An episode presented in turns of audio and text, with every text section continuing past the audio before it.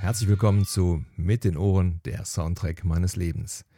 Die traurige Wahrheit. Ozzy Osbourne, Bark at the Moon aus dem Jahr 1983. Die Vorgeschichte zu diesem Album ist tatsächlich traurig. Gehen wir zurück ins Jahr 1981 und der Tour zum Diary of a Madman Album. Im ersten Teil der Nordamerika-Tour sind vom 30. Dezember 81 bis zum 30. März 82 56 Konzerte quer über den nordamerikanischen Kontinent gebucht. In Des Moines bei Konzert Nummer 15 am 20. Januar 1982 passierte es dann und er beißt einer von Fans auf die Bühne geschmissenen Fledermaus den Kopf ab. Leider war sie nicht, wie er annahm, aus Gummi, sondern echt was dann eine Tollwutbehandlung nach sich zog.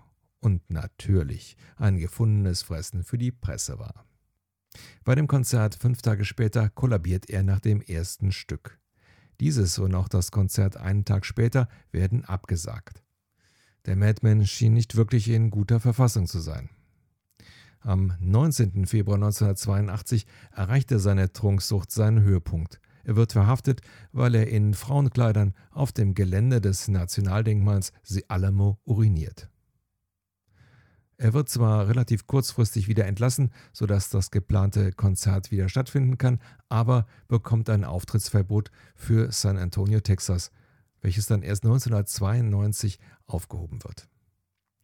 Vier Wochen danach findet ein noch größeres Drama statt.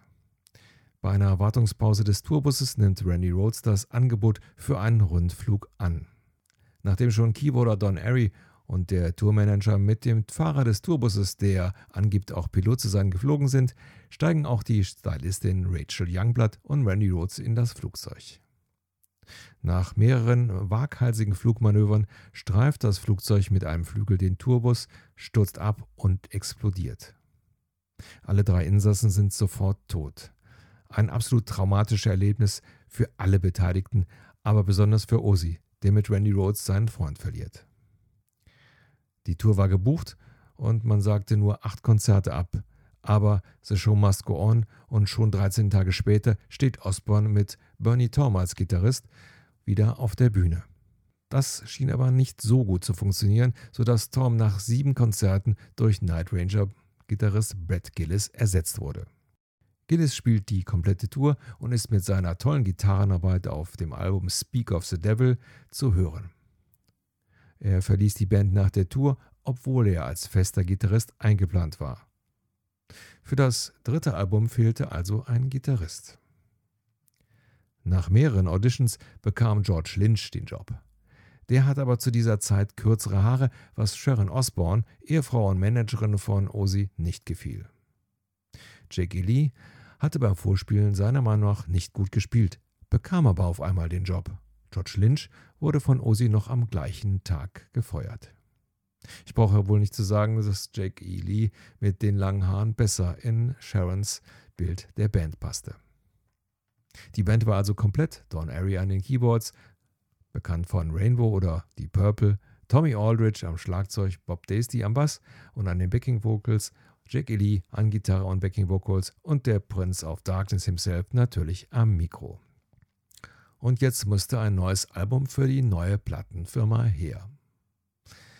Obwohl die Credits für das Album Bark at the Moon bis heute lauten Songs written by Ozzy Osbourne, ist die Wahrheit wohl eine andere.